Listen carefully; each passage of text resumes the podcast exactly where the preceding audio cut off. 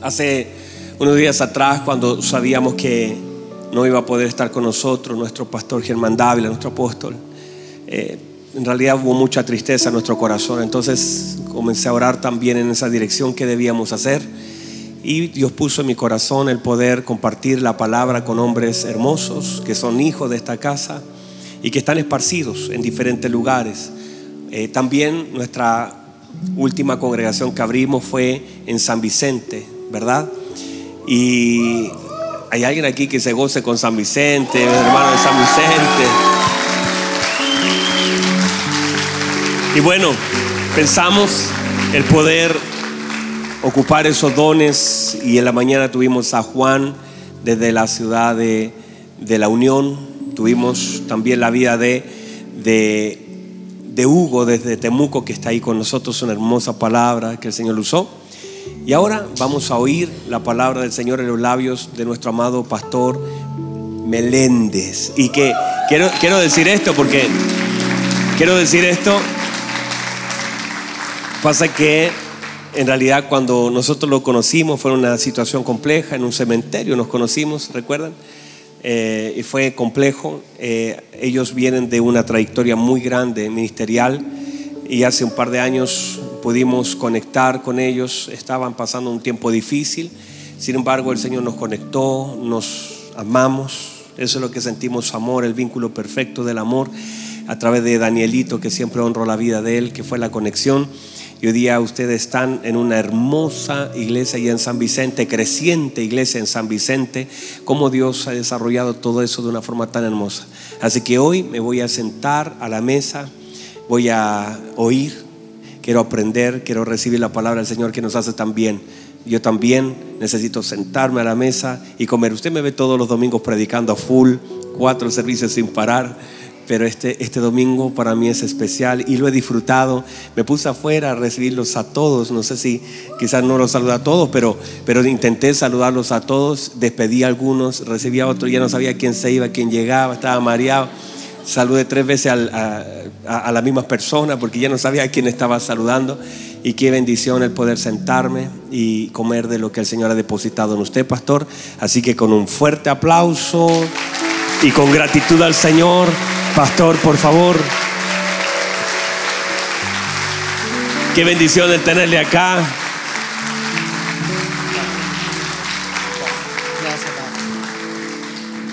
Amén. ¿Cómo están hermanos?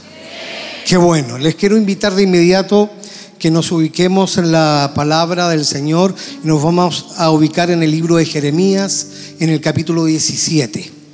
Vamos a leer del verso 5 al verso 8. Una bendición muy grande de estar en nuestra casa, nuestra casa central.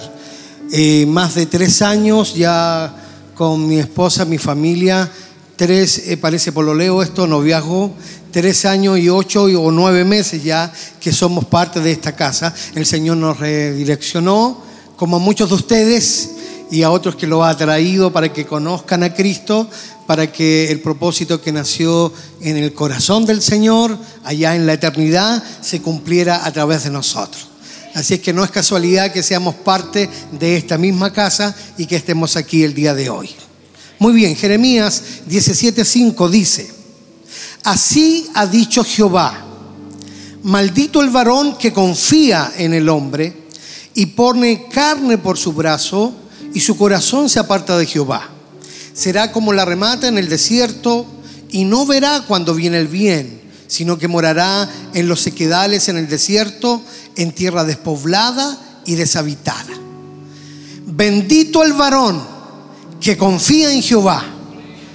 Bendito el varón que confía en Jehová y cuya confianza es Jehová, porque será como el árbol plantado junto a las aguas que junto a las corrientes echará sus raíces y no verá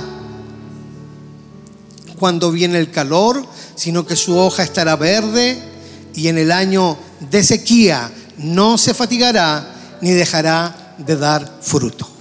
Amén. Toma asiento.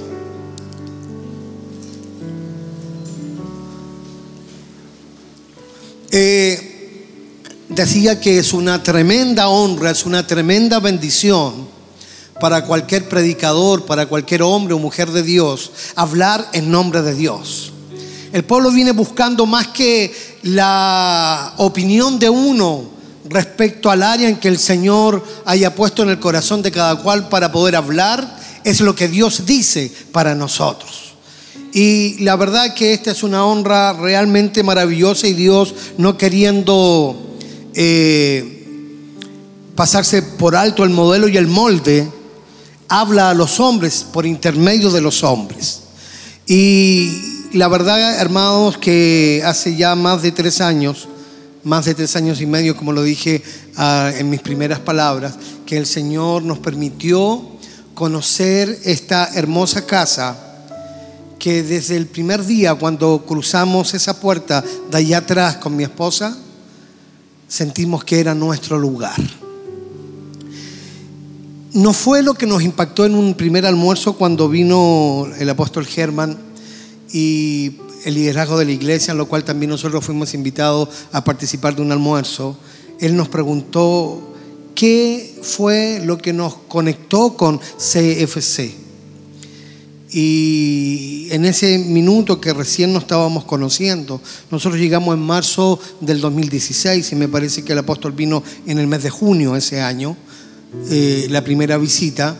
Y nuestras palabras fueron que la verdad que con lo que habíamos conectado no era con la música, siendo que la música era hermosa, no era con el número de hermanos, no era con lo hermoso que son nuestros pastores Amén. Sino que con lo que conectamos fue con el poder y la revelación de la palabra. Y la verdad que esa conexión, esa palabra nos alimentó, veníamos de mucho tiempo de trabajo, mucha, mucha agua había pasado por debajo de este puente. La verdad que en la mañana escuchábamos al pastor Juan que después de un almuerzo el pastor por ahí en un rinconcito le dice, Juan, te vamos a ungir y tú vas a ser el pastor de la unión. Él lo presentó que fue un golpe tan tremendo y que era a lo mejor en, el lugar no muy indicado. Eh, cuando pasó esto con nosotros, o conmigo en este caso, fue arriba de una citroneta, una citroneta X330, donde el pastor supervisor de esa zona había ido a dar esta noticia, se la había dado a mis padres, pues yo vengo de una familia pastoral y mis padres eran trasladados a otra ciudad y en la iglesia ahí en San Vicente quedaba su hijo. Y cuando me dan esta noticia, yo miro a mi papá que está en la misma citrola y digo, ¿y qué digo? Dígame, por hermano. Pues habíamos sido enseñados que en el amén está la bendición. No se me dijo, piénselo, háblelo con su esposa. Llevábamos 15 a 20 días casados. Teníamos algunos planes y el Señor cambió nuestros planes. Fue una cosa imprevista, no soñada, no esperada, pues conociendo la vida pastoral de cerca, la realidad y todo lo que esto implica, deseábamos amar a Dios por toda nuestra vida. Cualquier cosa menos el ministerio pastoral. Pero la verdad que Dios dijo otra cosa. Vivimos por muchos años trabajando, amando al Señor, haciendo todo lo que podíamos. Y el 2016, cuando llegamos a esta nuestra casa, no quiero hablar de, de un tiempo bueno o de un tiempo malo, sino que un nuevo tiempo. Ha sido tan hermosa la luz de la palabra. Ha sido tan hermosa la luz de Cristo revelada que no solo nos consoló, que no solo nos fortaleció, sino que nos hizo ver como nunca antes habíamos visto, que nos hizo pensar como nunca habíamos pensado, que nos hizo eh, poder explicar lo que sucedía alrededor y pararnos no importando de lo que sucedía alrededor. En ese primer viaje y visita del apóstol, él enseñó respecto a posición versus condición. Eso marcó mi vida, hermanos. Yo, cristiano evangélico de nacimiento, Pero yo no había conocido hasta ese minuto lo que significaba posición. Y el Señor me ubicó en el lugar correcto, lo que me permitió mirar de manera distinta, como le dije recién, de manera diferente, y no importando lo que sucediera a mi alrededor, yo me podía mantener en pie y confiado, mantener confianza en el Señor, no en la fuerza de mi brazo, no en las cosas que me salían bien, no en los medios que yo podía tener, no en las cosas que yo podía alcanzar, sino que verdaderamente ir más allá del conocimiento intelectual de la palabra, llevarlo a mi vida diaria. Porque en medio de la reunión, cuando oímos la palabra y una palabra inspirada y una palabra revelada, aquí en reunión lo creemos todo. ¿O no? El problema es cuando termina la reunión y vivo mi vida normal afuera, más tarde o mañana lunes o el resto de semana. Muchas veces la palabra que nos alimentó, que nos reanimó, que nos proyectó a una posición que nosotros desconocíamos, se nos olvida. Y de repente nos convertimos en un ascensor en un minuto estamos allá arriba en la gloria del Señor. Lo creo todo, todo lo puedo porque Él me fortalece. Dios va delante de nosotros. Si Dios lo dijo, Él lo va a hacer. Y al siguiente momento, nuestra alma nos traiciona, nuestras emociones nos, nos traicionan y muchas veces perdemos esa convicción. Me gozaba adelante en lo que el Señor nos hablaba por el pastor Hugo, en que todas las áreas del ser humano de manera integral deben estar totalmente desarrolladas, pero todas bajo el gobierno del área espiritual. Por lo tanto, Dios puso en mi corazón, yo estos días, eh, la verdad que como predicador he tenido la posibilidad de predicar muchas veces. Pero el estar aquí es como entrar a la cancha a reemplazar a Cristiano Ronaldo. O sea, qué posibilidad. Y uno en su propia cancha, uno en su propio equipo, de repente hará algunos lujos. ¿O no? Y la gente, wow. Pero bueno, confiamos no en nuestras fuerzas. Confiamos no en lo que nosotros podamos hacer, sino que confiamos en el que siempre nos ha hablado. Amén. De Él viene todo lo que nosotros necesitamos. Por lo tanto, Dios ponía en mi corazón esta palabra desafío. Yo dije, Señor, tengo que hablar de desafío. Hemos estado hablando de la paternidad de Dios, conectado con lo que el Señor ha estado entregando acá. Hemos hablado de lo que significa ser hijo. Hemos hablado de lo maravilloso que es no tener oraciones de mendigo, sino que tener oraciones de hijo, de llamar las cosas que no se ven como si fueran. Hemos aprendido a, a luchar con la verdad de Dios contra la realidad, verdad de Dios versus realidad, y hemos decidido creerle a la palabra más que a la realidad. Entonces, Señor, desafío. El llegar acá ha sido para mí todo un desafío. Y no hablo de hoy, hablo de tres años y meses atrás. Fue todo un desafío para empezar. Cuando recién me hablaron de un tal pastor Abel, no me cayó muy bien. ¿Sí? ¿Qué tanto, pastor Abel? Porque me había robado a mi primogénito. Mi primogénito se había enamorado del pastor Abel. Entonces cuando él me iba a ver, ¿sabe papá? Que el Señor habló y el pastor y el pastor. Yo decía como que Dios está allá y Dios no estará acá con nosotros. Pero como lo que para nosotros es sorpresa, para Dios lo sabía desde antes y lo tenía desde antes preparado para nosotros. Hemos aprendido desde el primer día a amar a nuestros pastores. Reconocemos en ellos todo lo de Dios que hay en ellos. Por lo tanto, hemos aprendido y hemos sido motivados a, a tomar el desafío. ¿Qué desafío? Probablemente en la vida está llena de desafíos. En lo educacional, en lo laboral, en lo social. Cualquier área usted encuentra desafíos, pero la verdad que hoy día, ante la luz de la palabra, estamos siendo llamados y desafiados a confiar. A confiar. Decía Jeremías, así ha dicho Jehová, maldito el varón que confía en el hombre. Y él mismo dice, bendito el varón que confía en Jehová, cuya confianza es Jehová. La confianza tiene una relación directa y estrecha con lo que se conoce de la persona en quien uno confía. Y de eso depende mi confianza. De repente hay personas que por mucho que nos prometen y por mucho que nos den su palabra, no confiamos. Pero sí sabemos que de alguien a quien conocemos y que cumple lo que promete, podemos confiar. Por lo tanto, nosotros que vivimos en un sistema, el sistema que nos ha enseñado a esforzarnos y producto de nuestro esfuerzo alcanzar, el sistema que nos ha enseñado una visión de la vida y cómo se hacen las cosas totalmente diferente a lo que hemos encontrado en el reino de Dios. Totalmente distinto a lo que Dios nos plantea de confianza. Hemos sido conocedores de las promesas de Dios, hemos sido conocedores de la palabra del Señor y esto nos llena de confianza en medio de la adversidad, de la vida, de la problemática que tiene la vida. Aprendimos también nosotros en nuestro primer tiempo el no ser más almático y nos analizamos y nos dimos cuenta que muchas veces en nuestra historia de vida habíamos actuado almáticamente.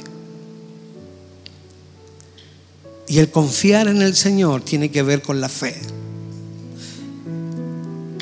Escuchando al apóstol Germán, cuando él nos enseñaba aquí en este mismo lugar, no solo de lo vital de la fe, sino que la fe también se desarrolla.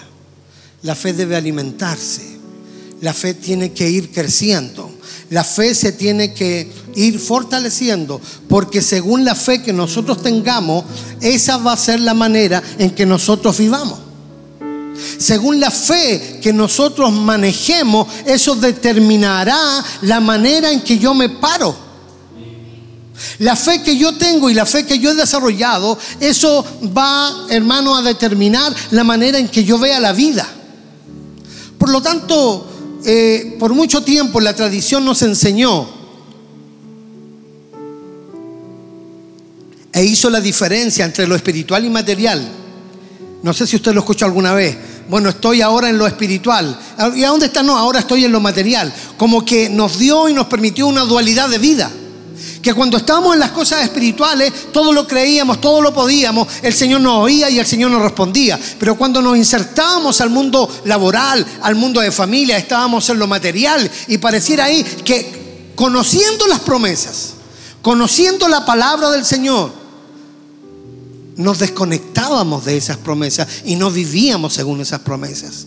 Por eso es que salíamos de reunión el día domingo llenos de esperanza, llenos de fe, llenos de convicción, victoriosos y regresábamos al otro domingo derrotados. Derrotados y dando pena y esperando que una vez más hubiera una palabra que nos volviera a levantar. Esperando recibir un consejo que una vez más nos volviera a dar esperanza. Una palabra que nos volviera a dar confianza para seguir creyendo. Por lo tanto, es importante que nosotros podamos confiar y esta confianza sea determinada por el tipo de fe que gobierna mi vida. La fe no debe estar solamente restringida cuando estamos en reunión, cuando estamos cantando, cuando estamos leyendo la escritura. En nuestras otras esferas, allí también tiene que manifestarse la fe que hay en nosotros, motivada por la revelación de Cristo motivada por la revelación de la palabra que nos impacta. Y eso hace que yo hoy día crea más que ayer. Y seguramente que mañana pueda creer y confiar más que hoy. Porque cuando la luz del Señor nos alumbra y nos permite ver cosas que antes no veíamos y que antes desconocíamos, hoy día, amados hermanos, enfrentamos las mismas situaciones de antes, pero hoy día ya no producen el mismo efecto en nosotros, porque hoy día sabemos quiénes somos, sabemos dónde estamos, sabemos quién pelea por nosotros, sabemos que las promesas de Dios son reales, son fieles y son presentes. Las promesas de Dios no son solo para que nosotros las repitamos. Entonces yo sentía la necesidad de poder reflexionar un poco en que no solamente tengo que tener fe en que Dios existe, en que Dios sana enfermos, sino que mi fe tiene que mezclarse con las 24 horas de mi día de mi día domingo, de mi día lunes, de mi día martes y todo lo que allí pase, yo soy desafiado por todo lo que he conocido y por todas las palabras del Señor que me han alcanzado y todas las promesas de Dios que me han alcanzado para enfrentar esa situación, cualquiera esta sea pero que yo la enfrente basado en esa fe, alimentada y producto de la palabra revelada y de Cristo viviendo en mí.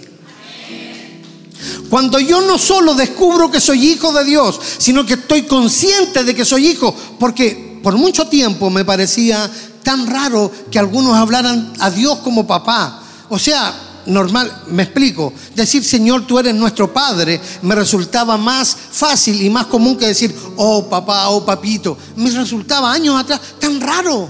No lo oía, no lo oía. Y pareciera que el Señor era mi Señor, era mi Dios, era mi Padre en un término conceptual, pero yo no lo sentía así, no lo vivía así diariamente.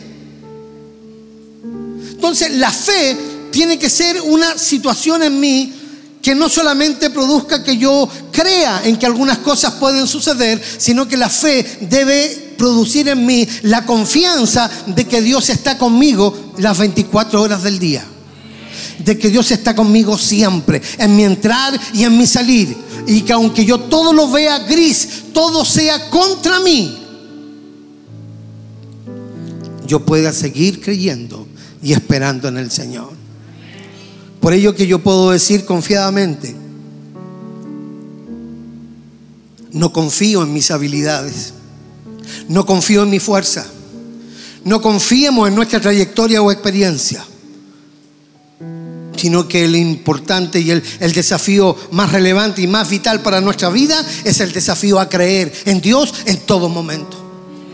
Ese es el más alto desafío que cualquiera de nosotros tiene y que ha recibido.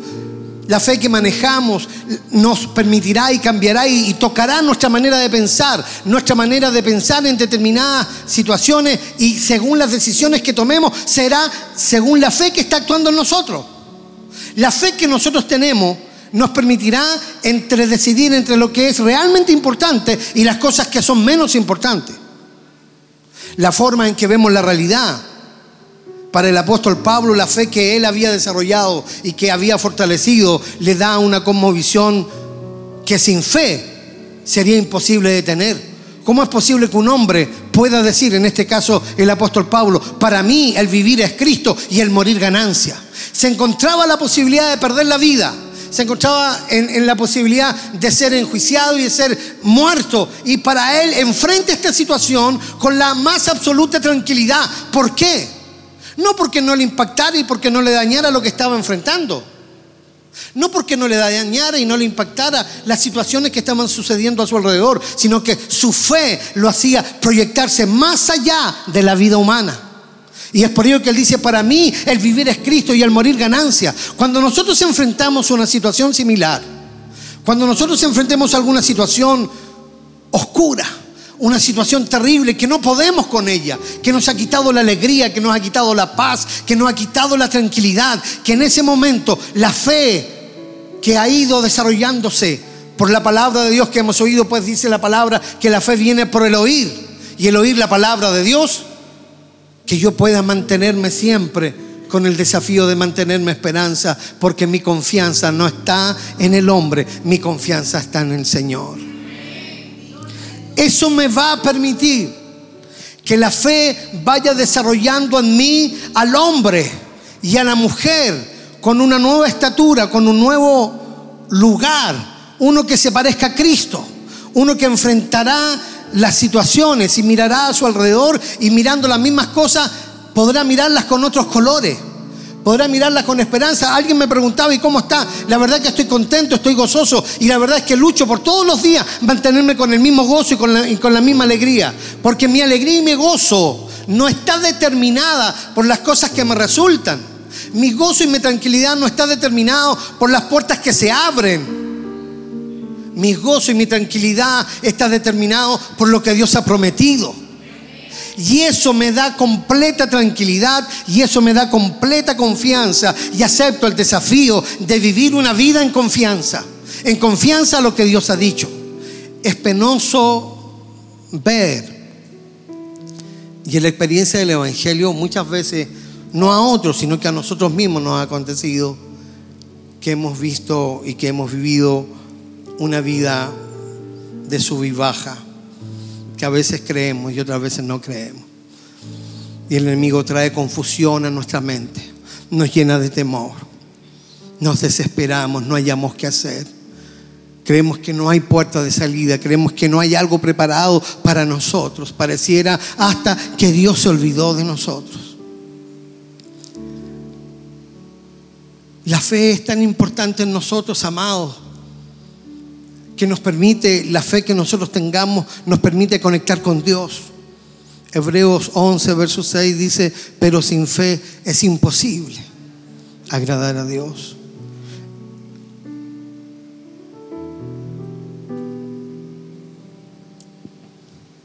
El tipo de fe que manejemos va a determinar que vivamos o que muramos ante una realidad que enfrentamos. La fe que abriguemos en nuestro corazón y que la podamos poner en práctica va a hacer que vivamos en victoria o en una permanente derrota. Y que solamente vamos a recibir ánimo en una reunión, en un momento circunstancial. Y que vamos a tener fuerzas, pero van a ser fuerzas que se van a acabar porque nuestra lucha no es contra carne ni sangre y todo el infierno se levantará para atacar nuestra confianza y llenarnos de temores y llenarnos de desconfianza que nosotros no podemos, que no podremos alcanzar lo que está prometido para nosotros. A medida que la luz ha sido revelada producto de la palabra del Señor, nos hemos ido dando cuenta que había muchas cosas de Dios que estaban para nosotros y que ya habían sido dadas y entregadas, pero nosotros como no las habíamos visto, pensábamos que no las teníamos. Por ello nuestro Dios se ha movido, nuestro Dios ha hecho, nuestro Dios ha actuado, nuestro Dios ha estado presente como para nosotros vivir en desconfianza. O nuestro Dios ha estado y nuestro Dios se ha revelado y nuestro Dios se ha mostrado y Dios ha provisto y Dios ha tocado corazones, Dios ha abierto puertas como para vivir confiado. ¿Verdad que sí? Romanos 1.17 dice el apóstol, porque en el Evangelio la justicia de Dios se revela por fe y para fe, como está escrito, mas el justo por la fe vivirá. La única manera que puede permanecer el justo vivo es con fe. No hay otra forma, no hay otra manera. No es una institución. No son los amigos, los contactos que yo puedo tener, o como en Chile hablamos de los pitutos, con los cuales yo puedo enfrentar la situación.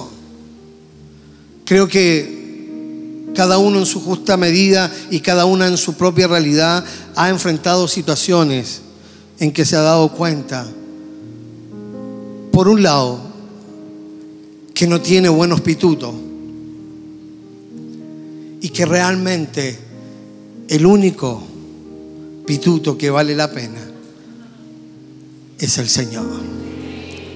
Pero que ha valido la pena no por descartar los demás, que ha valido la pena no porque los demás no han estado presentes, sino porque sabemos, porque tenemos la convicción.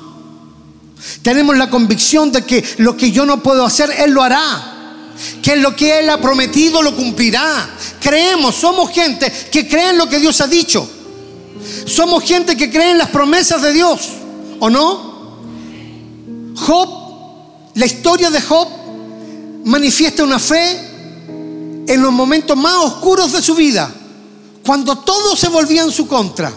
Solo Dios y Job sabían cuán dramática y cuán dolorosa era la noche en que se encontraba cuán oscuro y cuán angustiante era el momento en el que le tocaba vivir. Y fue en medio de esa terrible y oscura noche que de lo profundo de su corazón notaron estas palabras que marcarían un antes y un después en la dramática historia de Job. Y él dice, yo sé que mi redentor vive.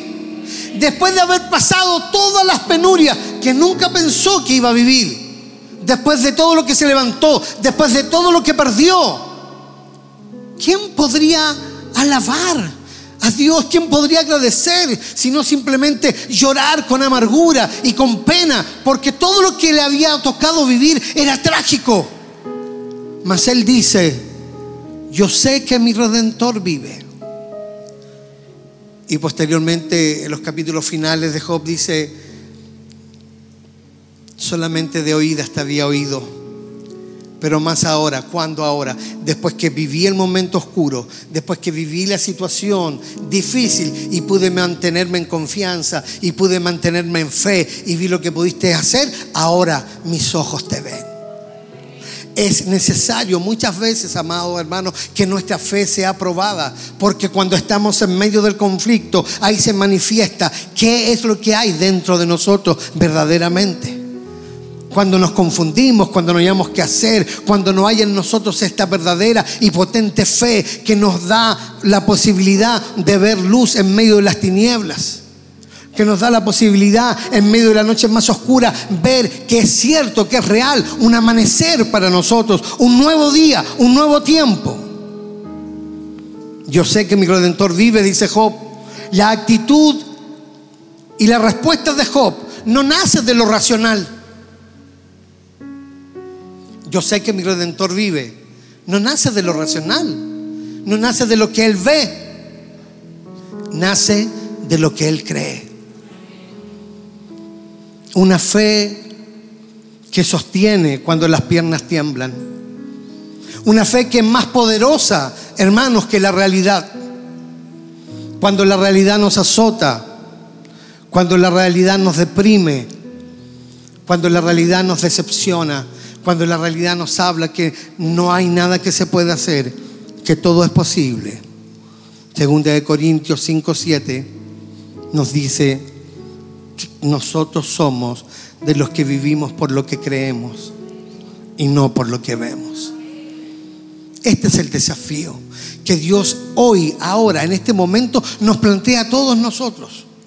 Que no solamente digamos que tenemos fe en Dios, sino que de ahora en adelante, producto de esta fe que hemos abrazado, de esta fe que se ha ido alimentando, de esta fe que se ha ido desarrollando, de esta fe que se ha ido fortaleciendo, nosotros podamos realmente vivir por lo que creemos y no por lo que vemos.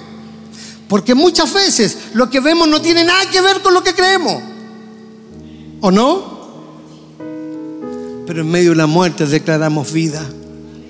En medio de la batalla declaramos victoria en medio del levantamiento del enemigo que se ha levantado, nosotros proclamamos que el Señor es con nosotros, que Él es más poderoso que todo lo que pueda venir. Imagínense ustedes, amados hermanos, la realidad que enfrentó Job. O en el caso de David, siendo un muchacho inexperto, no era soldado, ni siquiera un soldado inexperto, era un muchacho. Y él va y está dispuesto a ir a la línea de batalla.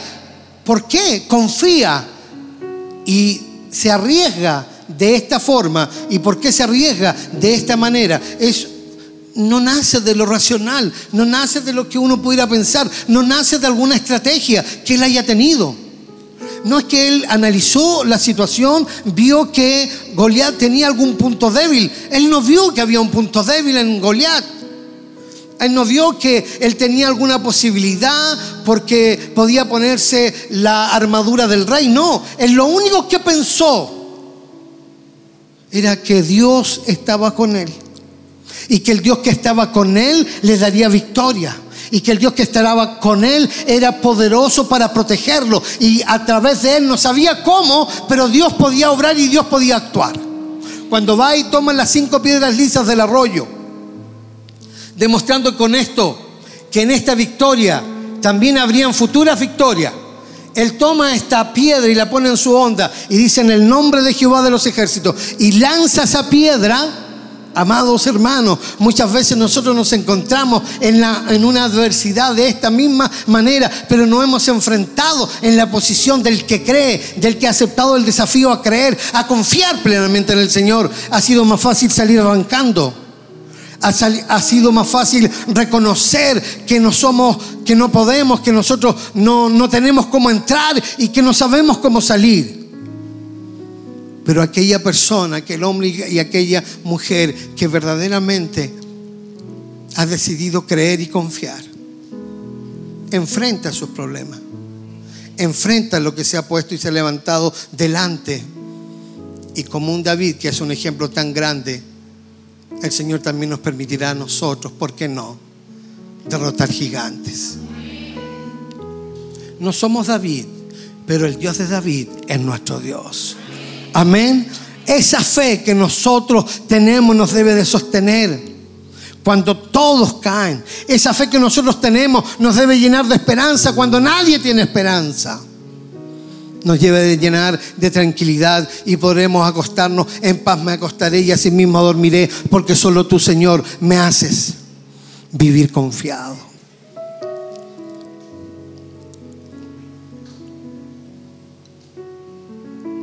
en el mundo en el cual nos desarrollamos y en el mundo en el cual vivimos, lógico que tener este estilo de fe, este tipo de fe que combine con un estilo de vida es un verdadero desafío. Porque esa fe te hará ver cosas que los demás no ven. Porque esa fe permitirá que creamos las cosas que los demás no creen. Esa fe permitirá que alcancemos cosas que los demás no alcanzarán. ¿Por qué? Porque no confían, porque realmente la confianza en ellos está en lo que ellos ven, en lo que ellos pueden tocar. Mas nuestra confianza está en el Señor. Nuestra confianza está en todo lo que Él nos ha dicho, en todas las promesas que ha soltado para nosotros. Por lo tanto, yo me paro hoy día creyendo en lo que Dios ha dicho, creyendo en lo que Dios ha soltado en favor nuestra, en favor mía, en favor de los míos y a través de mí a las futuras generaciones. De esa manera podremos, amados hermanos, aceptar este desafío y vivir en victoria. Hoy día nuestra nación está convulsionada porque esperan encontrar solución en el hombre. Nosotros sabemos que la única solución tiene un solo nombre y ese es Cristo. Por eso es que oramos, oramos por nuestros políticos, por los gobernadores, por los jóvenes que tienen tanta ira, tanto dolor en su corazón, porque no tienen en quien creer. Más usted y yo tenemos uno en quien confiar. Tenemos uno en quien confiar. ¿Quién se decide de hoy en adelante a vivir su vida diaria? ¿Quién se decide de hoy en adelante a vivir su vida de día a día en confianza? recordando la palabra, la palabra que usted ha recibido, la palabra que usted ha oído, no es solo para que se llene de confianza mientras dura la reunión, sino para que le dure el día de mañana. El martes, el miércoles también. Cuando usted enfrente la adversidad, sepa que hay uno en el cual usted puede confiar. Y aunque usted no vea, y aunque usted vea todo cerrado, no hay ninguna puerta. Si no hay puerta, Dios puede crear una puerta para hacer cumplir su promesa.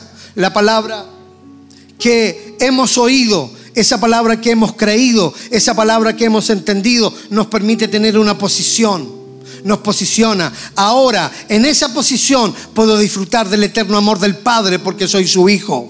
Nunca más mendigo, pues el mendigo solamente tiene acceso hasta la puerta, más los hijos tienen acceso de pasar la puerta y sentarse a la mesa. Bendito, alabado y glorificado es nuestro Dios y Padre. Amén la palabra que se nos ha sido revelada, la creemos durante toda la vida. La creemos desde que la oímos hasta que acaba el día, hasta que llega el otro día. Yo vivo creyendo esa palabra. La palabra abrirá puertas. La palabra de Dios cambiará la realidad la palabra de Dios es mucho más poderoso y es mucho más fuerte de lo que puedan decir los hombres o de lo que pueda decir la circunstancia. ¿Acepta hoy día usted este desafío a confiar? ¿Cómo se irá hoy de esta reunión? ¿Confiando? ¿Cómo está su situación familiar? ¿Cómo está su situación laboral? ¿Cómo está su economía? La economía determina si tiene tranquilidad o no. Porque cuando la economía y las cosas no funcionan, pareciera que no podemos dormir como siempre hemos dormido. Perdemos el sueño. La tranquilidad se nos escapa como el agua entre los dedos. Pero hoy día determinémonos a que nuestra confianza sea el Señor. aquella palabra que ha oído, aquella palabra que ha marcado su vida. Yo sé que usted ha oído palabras que ha marcado su vida, ¿o no? Hemos recibido palabra que nos anima a confiar. A confiar, algo tan simple pareciera decirse, confiar, pero en el momento de los que hubo, en el momento de la situación, es tan difícil confiar. Pedro fue tan audaz cuando le dice quién eres y dice Jesús yo soy, puedo ir hacia ti caminando y él tiene la audacia de bajarse del único lugar seguro que era dentro del bote. Porque el mar estaba agitado, era una tormenta. Es decir, ¿dónde podía estar más seguro? Adentro del bote. Pero él confía y cree, confía en la palabra de su Señor y sale del lugar seguro y empieza a caminar por sobre el agua. Si nosotros nos determinamos el día de hoy a confiar, plenamente en el Señor, podremos caminar por donde nunca antes caminamos. Podremos ver cosas que antes no, nunca pudimos ver. El Señor dice que nos llevará a lugares que no conocíamos, a lugares por donde nunca habíamos caminado. Yo creo plenamente en lo que Dios dice. Yo creo plenamente en las, en las palabras del Señor. Me lleno de esperanza, me lleno de confianza, me lleno de convicción. Y puedo repetir, bendito el varón que confía en Jehová y cuya confianza es Jehová, porque será como el árbol plantado junto a las aguas, que junto a la corriente echará sus raíces y no verá cuando viene el calor, sino que su hoja estará verde y en el año de la sequía no se fatigará ni dejará de dar fruto. La diferencia es solamente que confía entreguémonos en las manos del Señor confiadamente. Entréguele su angustia, entréguele su preocupación, entregue su realidad, que su realidad no determine su confianza. Que las circunstancias que suceden a su alrededor no determinen cómo usted vive la vida. Nosotros somos determinados por las promesas del Señor y por su eterna palabra. Amén. Esa será una batalla y es la batalla más importante que tendremos que dar. Es que a medida que vivamos podamos vivir cada día confiando en el Señor. Él es nuestra confianza. Póngase en pie. Levante sus manos. Padre,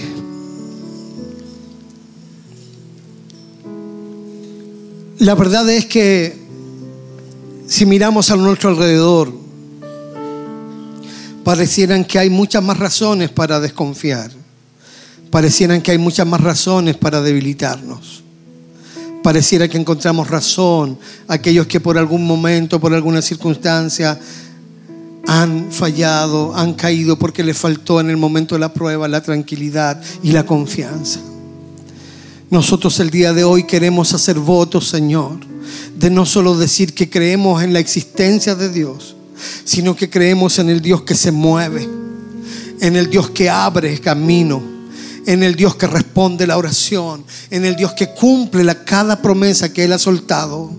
Creemos en el Dios que puede actuar en nuestro diario vivir. Creemos en el Dios que puede hacer las cosas. Creemos en el Dios que cambia la realidad y que ninguna cosa me llenará de temor, sino por el contrario, de hoy en adelante, Señor, la fe y la tranquilidad no durará mientras dura la reunión. La fe y la tranquilidad, mi confianza, se irá conmigo hasta la casa, se irá conmigo el día de mañana hacia el trabajo y podré enfrentar cosas que a lo mejor nunca pensé que enfrentaría. Y pueden ser cosas que golpean mi vida y podrán ser cosas que eh, golpearán mis eh, perspectivas, Señor. Pero quiero decirte, amado Padre, que quiero confiar en ti en todo momento, en toda circunstancia. Tu palabra es fiel, tu palabra es eterna, tu palabra es poderosa. Por lo tanto, en esa palabra fiel, en esa palabra eterna está mi tranquilidad, en esa palabra eterna está mi confianza está mi constante reposo.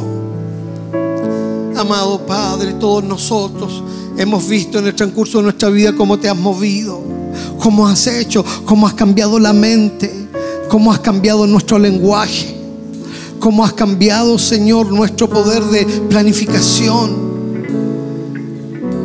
Señor, solamente porque te has revelado a nuestra vida y has cambiado nuestro presente y a través de nosotros has cambiado el presente de nuestras futuras generaciones. Aquí hay un pueblo que cree en ti, papito. Acá hay un pueblo que confía en ti.